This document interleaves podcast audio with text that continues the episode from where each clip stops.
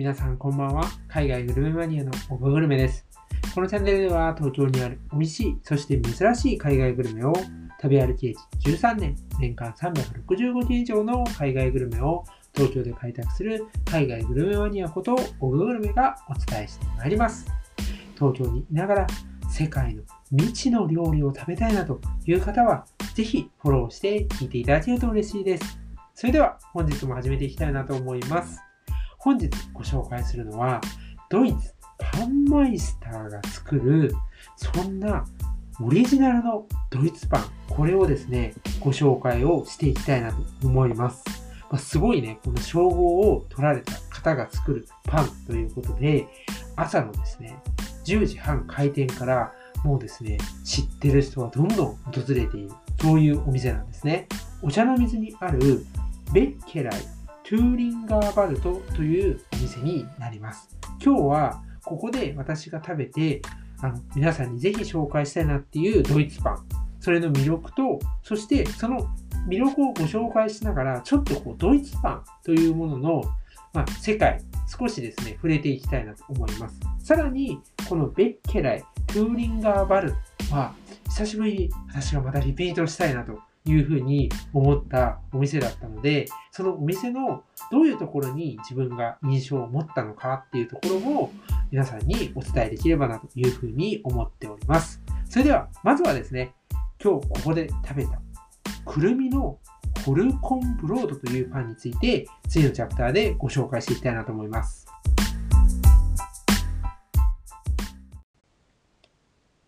くるみのホルコンブロードくるみはわかると思うんですけども、まずホルコンブロートって何っていう方が大半だと思います。これはですね、全粒粉を使ったですね、大型のパンを言います。で、ホルコンっていうのが全粒粉っていう意味です。そして、ブロートっていうのが大型のパンというのをドイツ語で表します。なので、え、全粒粉の、え、大型のパンと。結構ね、こう、なんて言うんでしょうね。一斤とまではいかないけど、結構大きいパンになります。なのでね、ちょっと一人で食べるというよりは、いろんな方とシェアしたりとか、もしくは一人の方は何回かに分けて食べるみたいな、そんなパンになります。で、これの、ま魅力っていうのはどういうところかっていうとですね、やはり、こう、酸味、少しですね、酸味があるっていうのと、これはまあやっぱり全粒粉っていうものを使ってるからなんですよね。で、全粒粉といっても、このホルコンブロートっていうのは、全粒小麦もしくはライ麦を90%以上使ったものを、このホルコンブロートというふうに名前で呼んでいます。ここら辺がですね、ちょっとドイツの、なんて言うんでしょうね、あの、ライ麦とか、こう、黒パンって言われるものが多いドイツで、ちゃんとね、提示されているんですよね。で、そこのね、まあ、全粒粉から醸し出されるですね、こう、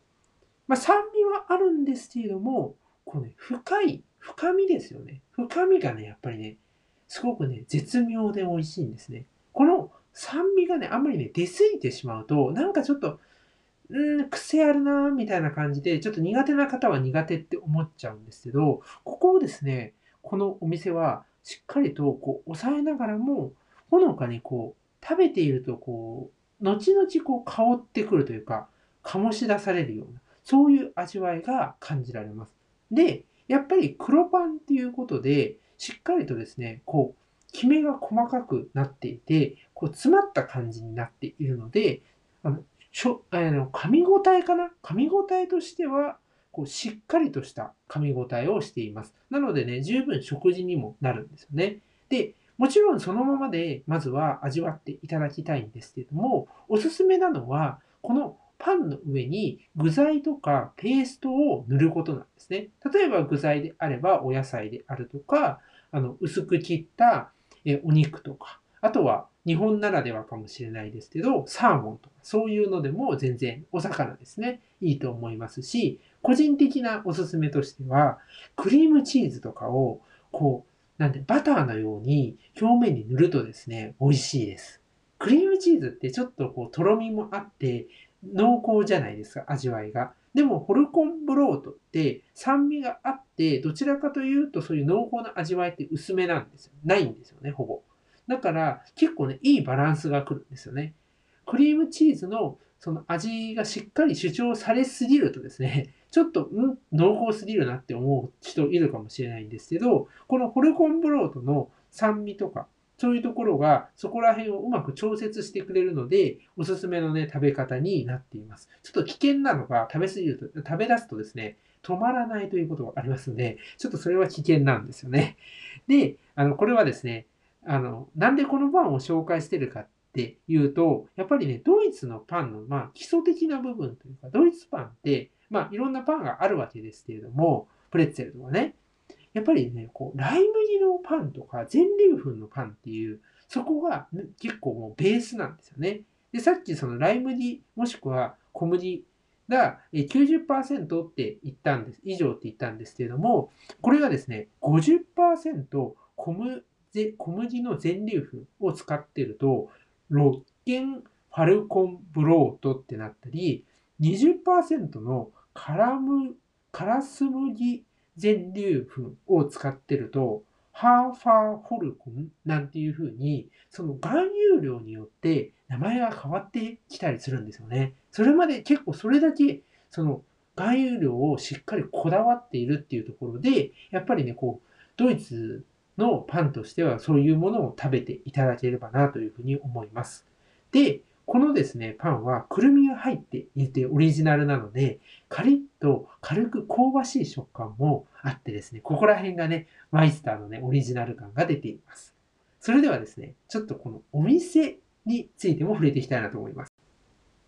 はい。というわけでですね、ちょっと今からお話をですね、お店、ベッケライ、トゥーリンガーバルトというお茶の水にあるお店にちょっと話を移していきたいなと思います。こちらで作られているドイツ人の方でね、この方はね、ちょっと残念ながらですね、ちょっと日本語は喋れないんですけども、女性の方がね、あの日本人の方がいらっしゃって、その方はね、受付とかやってくれますので心配はいりません。このパンを作ってらっしゃる方が、ドイツパンマイスターという称号を得てですね、やっております。で、とにかくですね、このお店、入った時に、すごいんですよ。このね、本当に今まで見たことのないようなパンが、こう、ずらっと並んでるんですね。で、どういうふうに並んでるかって言いますと、ちょっとこう前が一面がこう四角っていうか黒板みたいな感じなのをイメージしてもらうと、この黒板みたいなところには、さっき言ったホルコンブロードのような全粒粉とか、そういうこう、大型の食パンですね。これがずらーっと2段ぐらいで並んでるんですね。これがすごいんですよ。こんだけ種類が並んでて、しかも全然ね、違うんですよ、それぞれ。オリジナルなんですよね。面白いなって思ったのが、私ね、すごい面白いのがあったんですけど、シナモンの、えー、シナモン、えー、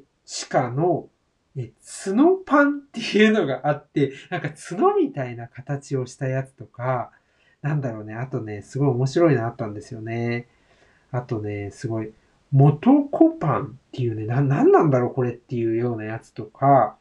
オクトーバーフェストパンなんてあるんですよ。すごくないですか？ドイツね、オクトーバーフェストですけど、今ちょうど10月だから並んでるのかもしれないですが、そういうふうにね、本当にすごいですね。20種類ぐらいそれ以上かな、並んでたりします。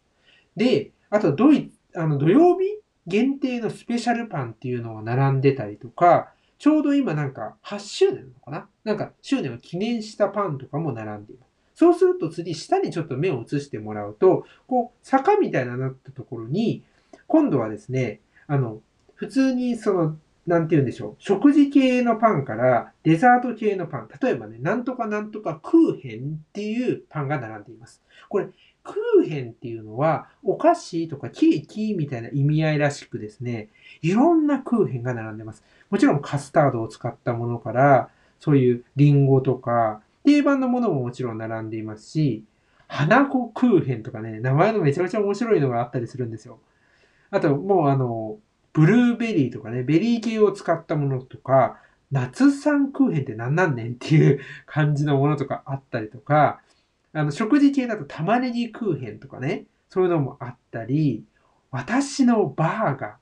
俺のパンみたいなね、なんかどっかで聞いたことあるな、みたいな名前もありますけど、店名になってたような、ヨーロッパの魚パンとか、すごいんですよ。もう、いや、もう本当オリジナルなんですよ。でも、もちろんそこにはルーツはドイツにあるわけなんですね。だから基礎のベースっていうのはしっかりあって、伝統はあるんですよ。そこに、その、パンマイスターの方が、自ら、その自分のいろんな技術を、こう、掛け合わせているわけなんですよね。それがすごいなと思って。だから、本当にいろんなパンあるんですよ。しかも、そのさっきもご紹介したのは大型パンなんで、そんなに食べれないんですよね。